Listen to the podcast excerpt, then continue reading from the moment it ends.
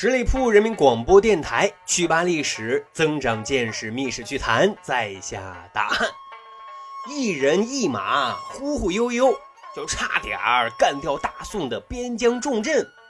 估计啊，这剧情编剧都不敢这么写啊，因为这听起来实在是有点儿不靠谱。但历史却冷幽默地告诉我们，这件事儿真实存在。今天啊，大汉就跟大伙来分享一个啊，宋太宗时期的一件离奇大案。这一年是太平兴国三年，有个名叫李飞雄的官二代，着实有点坑爹。老爹啊，是秦州节度判官，名字叫李若愚。他一提起儿子就气不打一处来，太不争气了。啊，整天无所事事，跟一些地痞流氓勾搭在一起，而且还经常打着自己的旗号是为非作歹。啊，因为是官二代，所以当地老百姓都是敢怒不敢言。结果这就助长了李飞雄更加肆无忌惮的去作幺蛾子了。老爹李若愚啊，是个本分的人，他想着，实在没辙，就给李飞雄啊娶个媳妇儿，也能让他收收心。这叫浪子回头，于是呢，就张罗着啊，迎娶了凤翔的县尉张继英的女儿为妻。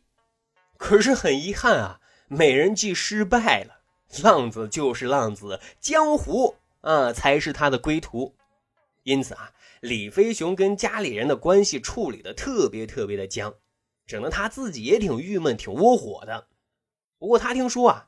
旅行是治愈生活的良药啊！于是他决定只身前往凤翔，看望看望自己的老丈人。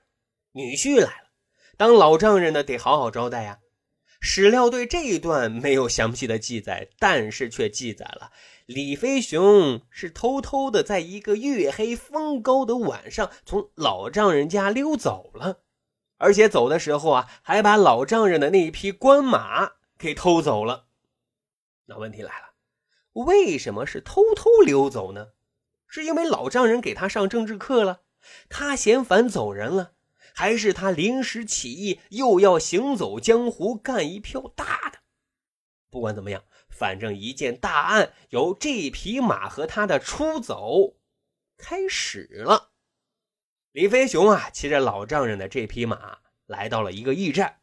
当时啊，已经进入深夜。李飞雄叫嚷着，口气很大，以京城皇宫使者的身份要求啊，更换马匹，继续赶路。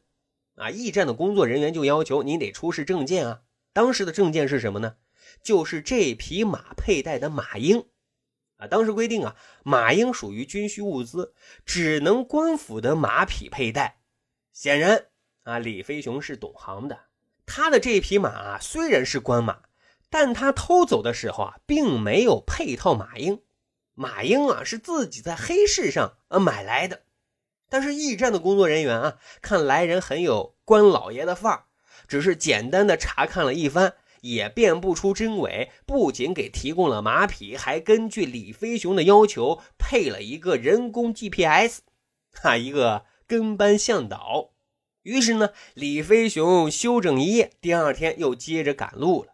去下一个地方继续混江湖了，啊，李飞雄也确实是鬼才，他以巡视边疆的名义啊，每到一个地方就把这些官员收拾的一个愣一个愣的，走的时候啊，还顺便抽调人马当自己的跟班。比如后来啊，他到了陇州，就勒令啊监军供奉官王守定当自己的跟班；到了吴山县啊，就让县尉的卢赞当自己的跟班。嘿，那问题就来了啊！李飞雄要这么多跟班干啥呢？哎，这就能看出啊，李飞雄思维的缜密。这么多政府官员都是为他背书站台的呀，这样就没有人会怀疑他自己真实的身份了。可是呢，李鬼终究是李鬼，李飞雄带着一众跟班，最后来到了边疆重镇清水县。这个地方啊。可是防御西夏的最前沿。当时呢，宋太宗安排了一批重量级的人物前来镇守。李飞雄来了之后啊，跟之前的伎俩一样，先来一个下马威，说自己奉旨把镇守清水县的将领田仁郎、刘文玉等人啊，全都给抓了起来。而且说啊，奉密旨要全部砍脑袋，然后还包装自己啊，说宋太宗还是晋王开封尹的时候啊，自己就是府中的亲信，历来的机要秘密任务都是由他负责的。这些驻守清水县的将领一下子就慌了，怎么着了？就一窝端全部要砍头？心里有疑问。可是，一看李飞雄气宇轩昂的，随从也都是周边县域的官吏，也就泄了气。这里头啊，就只有田仁郎一把鼻涕一把泪，央求的说：“呀，我要干皇帝的密旨。”啊，李飞雄淡淡一笑：“嘿，你还想要自行车？想得美！” 不过啊，说来也很巧。在捆绑的这群将领当中啊，刘文玉也曾经在晋王府里啊当过差。哎呀，缘分呐！刘文玉啊就赶紧攀亲，央求的说：“啊钦差大人，我也在晋王府当过差啊，您您得救救我呀！”李飞雄一听，哎呦，自己牛皮吹大了，这可如何是好呢？李飞雄下一步举动，出卖了自己。他就凑到刘文玉的跟前啊，小声的嘀咕了，说了这么一句：“尔等与我同富贵否？”刘文玉一听，直觉就告诉他有问题，这人有问题，因为太宗身边的人啊，不可能干这么没品的事儿。但刘文玉啊，也很江湖的，表面上就很殷勤的同意了，对李飞雄啊，是一顿的千恩万谢啊。李飞雄这边呢，就放松了警惕，给刘文玉啊松了绑。刘文玉很机敏的，看准了一个空档，就凑到田仁郎的跟前，窃窃私语了一番。当时啊，田仁郎是被绑在马上的，他突然一下子就跌落下马，翻了白眼，一动不动。李飞雄啊，别看平时五五叉叉的。到了关键时刻啊，就掉链子，他赶紧上前去查看，还给田仁郎松了绑。这下完了，田仁郎是武将啊，空武有力；李飞雄就是一个市井无赖。田仁郎看准时机，趁李飞雄不注意，反扑一个，然后就喊刘文玉等人啊，轻轻松松就拿下了李飞雄。那这个时候，李飞雄的演技又上来了，大喊着：“田仁郎！”你们敢谋反，杀我朝廷命官？可是啊，越声嘶力竭，越证明自己心虚呀。因为真的假不了，假的也真不了。最后这个事儿被坐实了，李飞雄就是一个大骗子，然后报给了宋太宗。宋太宗一听，觉得也太荒唐了吧。最后，李飞雄的三族和他的那些被忽悠的跟班全都被砍了脑袋。最悲催的是，还差点砍了一个跟这个事毫无相关的一个人的脑袋。这个人的名字啊，叫李若竹。啊，为什么要砍他呢？原因啊，竟然有点哭笑不得啊！还记得李飞雄的老爹叫什么名字吗？李若愚。对，李若愚，他叫李若竹。哎，是不是同宗的兄弟俩呀？统一杀了得了。嘿，幸好啊。有很多官员就求情说他们啊只是名字相似，不是兄弟啊，所以最后不杀了，但仍然啊被无辜给流放了，还 真是挺悲催的啊。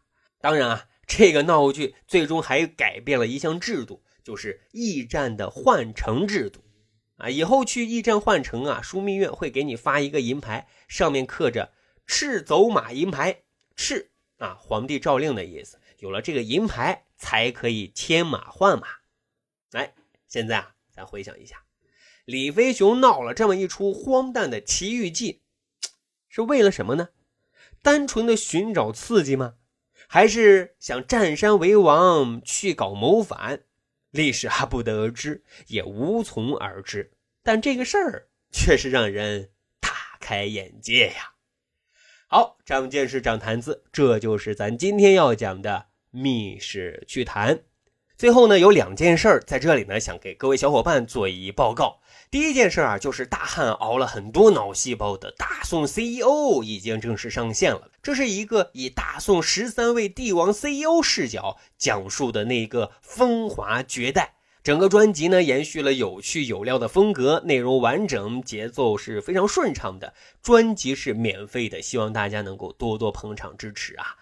第二件事呢，就是经过平台编辑的多次邀请，最终经过我们十里铺电台团队的研究，为了能够获取相关线下的活动经费，决定呢《密室趣谈》这档节目呢开通洗米团。那按照洗米团的规则呢，需要每月上传一期付费的节目。啊，所以上一周已经把这期节目上传了啊，是需要付费收听的。但是加入洗米团是可以免费收听的，也就是说，密室趣谈每月只有一期节目是付费收听的，其他正常更新的节目都是免费的。在这里给大家做一报告啊。最后，呃，还要说的是，感谢大家的理解和支持，大汉及十里铺团队都没有把密室趣谈作为一个盈利的事情在做。啊，是一份情怀，一份爱好，一份坚守，也是与大家一起学习陪伴，才让我们有充足的动力去去扒这些历史，分享那些有趣好玩的历史边角料。因此，密室趣谈的味道是不会变的，还是原来的味道。希望大伙啊能够继续的给予支持和鼓励。好，那本期节目啊就是这样，感谢收听，咱下期啊再会。